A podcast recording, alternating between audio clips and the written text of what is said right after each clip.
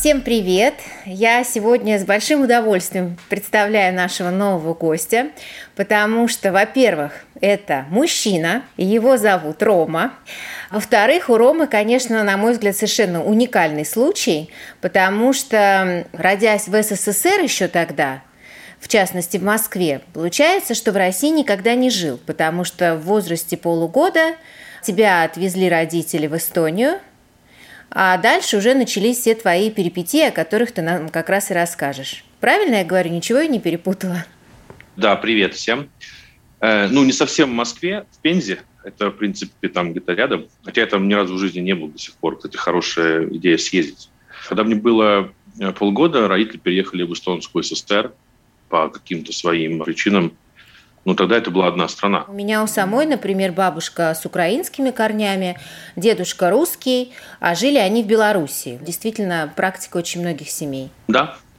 Значит, ты э, родился в Пензе, переезжаешь по неволе, можно сказать, в Эстонию. Насильно, насильно переезжаю. Насильно переезжаешь в Эстонию.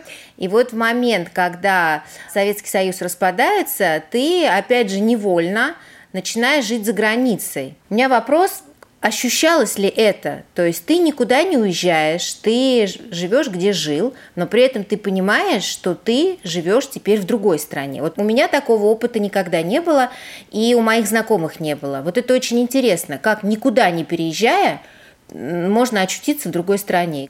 Мне было там 15 лет, когда развалился Союз, и это не ощущалось как какая-то там трагедия. Единственное, это ощущалось, что по напряженным родителям, потому что после отделения Эстонии от России тут же стали закрываться фабрики, заводы. Там нельзя сказать, что Эстония прям сильно отделилась сразу же, потому что граница была более такая формальная. Там проверяли просто паспорта, у нас были советские паспорта.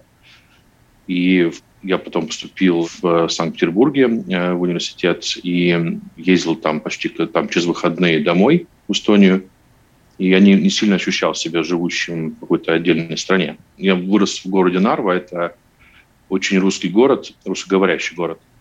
Угу. И поэтому в, я, я себя скорее не ощущал живущим э, в Эстонии. То есть я себя ощущал, как будто бы это вся то же самое, та же самая страна. Угу. И я перевелся в Таллин. И вот когда я приехал, это было мне уже там 17 лет, я первый раз в жизни, живя в Эстонии, приехал в Таллин. И вот тут я ощутил, что я живу за границей. Вернее, что я нахожусь в Эстонии за границей, потому что даже в 1994 году Таллин выглядел по-другому, чем Санкт-Петербург. Ты ощущал себя эстонцем или все-таки ты русский? А, ну, поскольку я вырос в русскоговорящем городе, то, конечно, я себя ощущал даже живущим в Эстонии. Ну, я знал, что Эстонская ССР, но я никогда не отличал... Даже мир эстоноговорящих людей, он был как-то вне меня. Я не, не прикасался его никак. Когда появилась первая работа после этого курса, то там, конечно, уже нужен был эстонский язык. И тут ты понимаешь, что э, ты вырос в Эстонии, а по-эстонски ты вообще не говоришь. Это было маленько странно. Да, честно говоря, это правда странно, когда ты вырос э, в стране и совершенно не да. знаешь языка. Ну, непонятно. Ну, я должен сказать, что таких людей сейчас до сих пор в Нарве большая часть. Хорошо. С Эстонией все более-менее понятно. Расскажи, пожалуйста, значит, после университета ты уезжаешь в Швецию. Да, и получил предложение с одной компании поработать в Швеции. Но все равно это северные страны. Наверное, они по своей ментальности похожи или нет? Э, нет, они не были сильно похожи, потому что, может быть, сейчас они уже ближе по ментальности. То есть прозрачность налоговой системы, простота организации бизнеса, разница между Швецией и Эстонией наблюдалась ментально, сильное отличие было. Там люди просто были, ну, в Эстонии еще люди были заняты выживанием, а в Швеции они уже, они просто жили своими рутинами ежедневными, какие у них были. Угу. Интересно, Швеция – это единственная страна в мире, которая фактически не признала коронавирус. Почему? Это так удивительно, потому что весь мир принял эту ситуацию, весь мир спрятался, а Швеция сказала, не, ничего подобного. Мы вот как ходили в рестораны, так и будем. И Беларуси. Ну, Беларуси это я могу объяснить, а вот Швецию не могу. Вот ты там, прожив 7 лет, ты можешь ответить на вопрос, почему?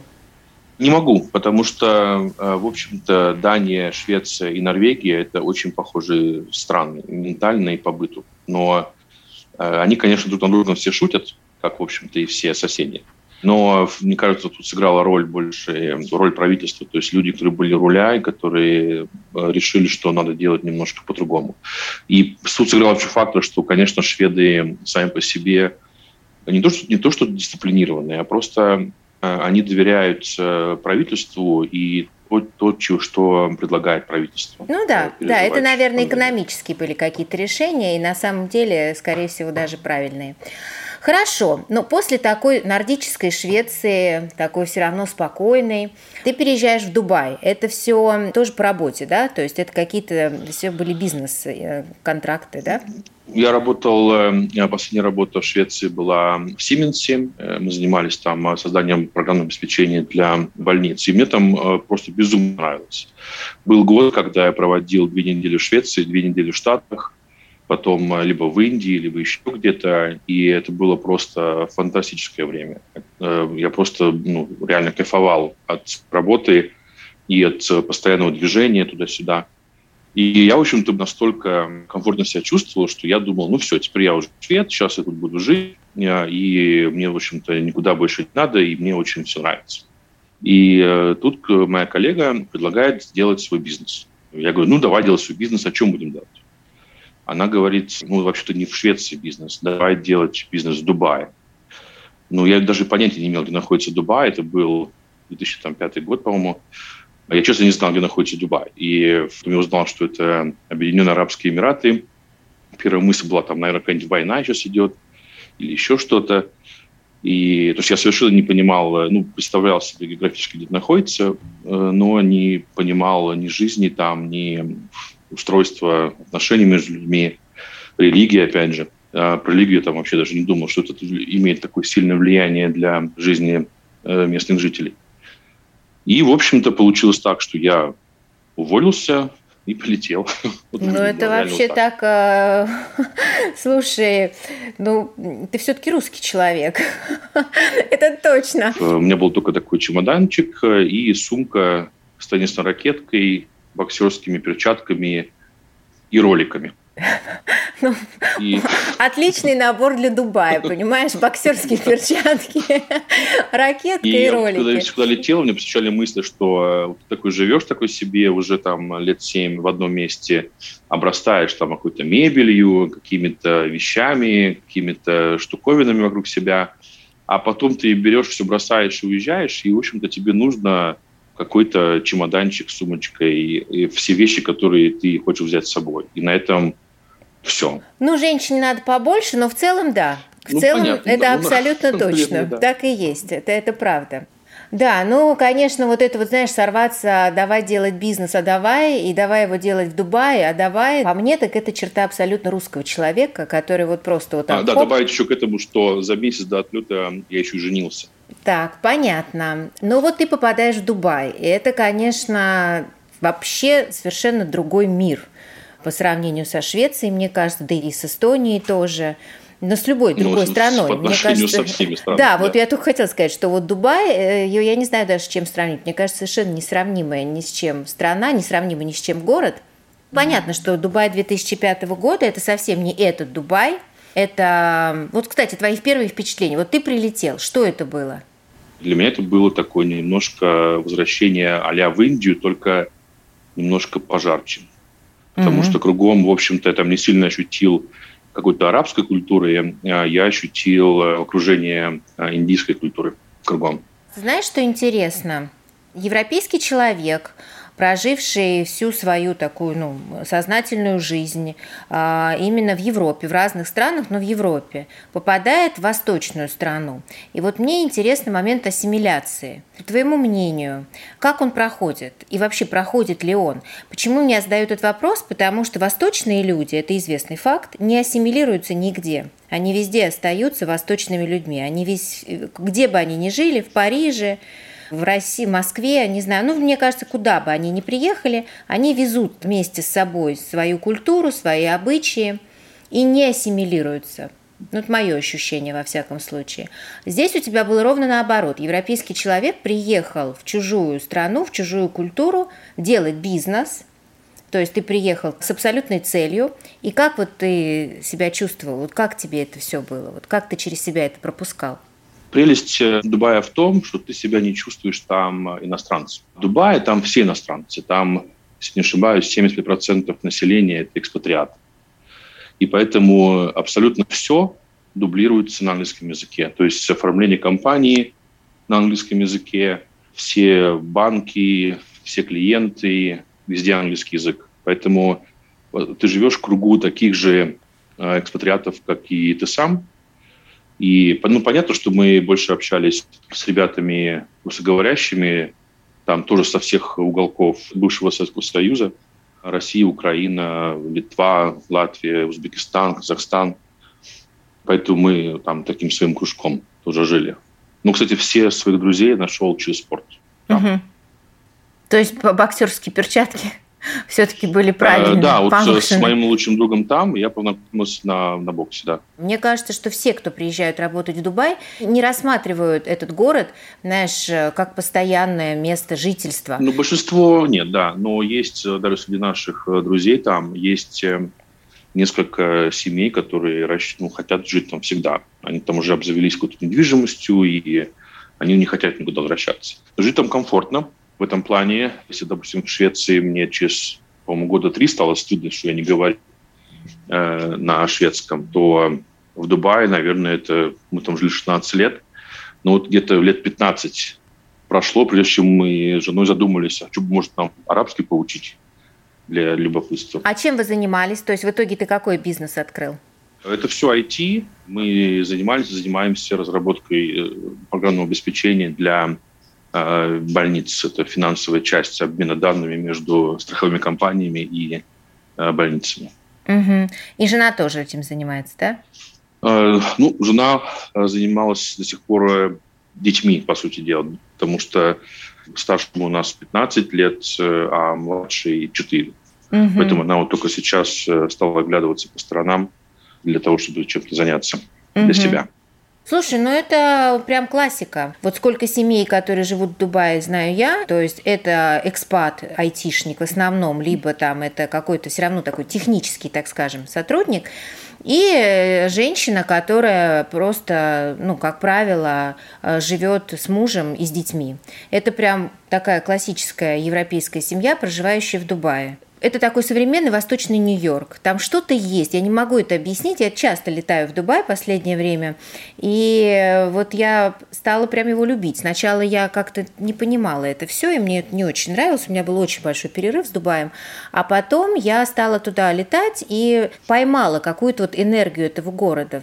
Есть такой момент, но в Дубае еще есть скрытая сторона медали, которая не публикуется в рекламных буклетах. Ведь, по сути, там есть несколько районов, которые э, выглядят красиво и привлекательно для туристов. Но там есть куча районов, где даже нет света, например, э, в ночью.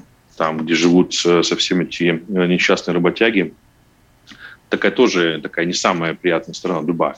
Плюс очень строгие законы в том плане, что не нужно сильно много проблем, чтобы получить проблемы с законом вернее, не нужно сильно стараться, чтобы получить проблемы. Это, конечно, э, многие люди, которых я знаю, они настолько теряют уже чувство безопасности и теряют берега, что там начинают ездить пьяными за рулем и все остальное. Но это до поры до времени, пока кто-то не попадется, и там наказание просто очень суровое. Это очень интересный момент, когда кажется, что все можно, а на самом деле можно ровно до того момента, когда тебя поймают. Мне кажется, что это вообще свойственно для восточной ментальности. Как будто бы даже на самом деле негласный закон. У меня есть хороший товарищ, он местный дубайский эмиратовец. И как ты его спросил, говорю, что, ну смотри, ведь э, Дубай как-то сочетает в себе, в общем-то, и мусульманскую жизнь, там, э, где Рамадан, и где там у кого-то там несколько жен, и все ходят в балахонах, и все такое – и тут же у тебя есть какой-то там бар, где куча пьяного народа, и там кто-то пьяный за рулем ездит или еще что-нибудь. И он говорит, что, ну, как бы есть такие негласные правила. Ты понимаешь, что ты можешь делать все, что угодно до тех пор, пока ты не попал в проблему. Как только ты попал в проблему, то будет все очень хорошо. Я прям хочу про это отдельно поговорить, потому что мне кажется, что это часть восточной культуры в целом, вообще восточной ментальности. Я тоже была а, первый раз в Дубае в 2002 году, даже раньше тебя. Да, там уже были наметки вот этой роскоши, уже все это начиналось, но это было все очень прям в зачаточном состоянии. Там в целом ничего интересного там не было. И было очень много запретов, и на самом деле мне совершенно не понравился тогда наш отдых. Мы поехали на Новый год, и я, честно говоря, очень рада была, что мы оттуда уезжаем. И, кстати говоря, я взяла с собой достаточно много ну, летних вещей, поскольку я летела в лето. Я половина не надела, потому что это были какие-то короткие платья или что-то еще. То есть я помню прекрасно, как я шла по улице в достаточно таком нормальном, ну там чуть выше колена платье открытом, летнем. И я прям ловила на себе не очень такие приятные взгляды. Именно а, осуж... а сейчас, э, сейчас э, можно увидеть э, в торговых центрах девушек, за которых мне даже неудобно. Ты проецируешь внешний вид людей на среду, где ты живешь, и понимаешь, что потенциально там ну, можно получить проблем с своим внешним видом. Это правда интересно, как поменялась страна, как поменялось отношение ко многим вещам. И что это? Это распущенность. Э, ну, понятно, что это никакая не толерантность, потому что толерантности никакой там нет, абсолютно точно. Мне кажется, что это нам надо с тобой оставить для следующего да, разговора, давай. для знакомства. Мне кажется, у нас информации достаточно. Сохраняем тему следующей беседы. Это как раз восточная культура, восточные все вот эти вот нюансы, за что мы любим Восток, за что мы его не очень любим. Давай мы прямо это обсудим. Это, мне кажется, это очень да. интересно. Да, заодно сейчас могу рассказать э, причины, почему мы решили оттуда уехать. Вот, все-таки решили. Хотя 16 лет – это очень большой срок, но, видишь, все-таки все равно уехали. Да, это ну, очень э, интересно. Физически, потому что бизнес остался там, а, но географически мы уехали, да. А, даже так? То есть ты, ты не порвал да. с Дубаем? Да. То есть вы просто физически уехали, то есть бизнес там ведется, а физически вы решили поменять страну. Это очень интересно. Да. Хорошо, Ром, спасибо тебе большое. Рада тебя слышать. Спасибо. Да, все, всего Я хорошего. Тоже. Всего хорошего, Всего пока.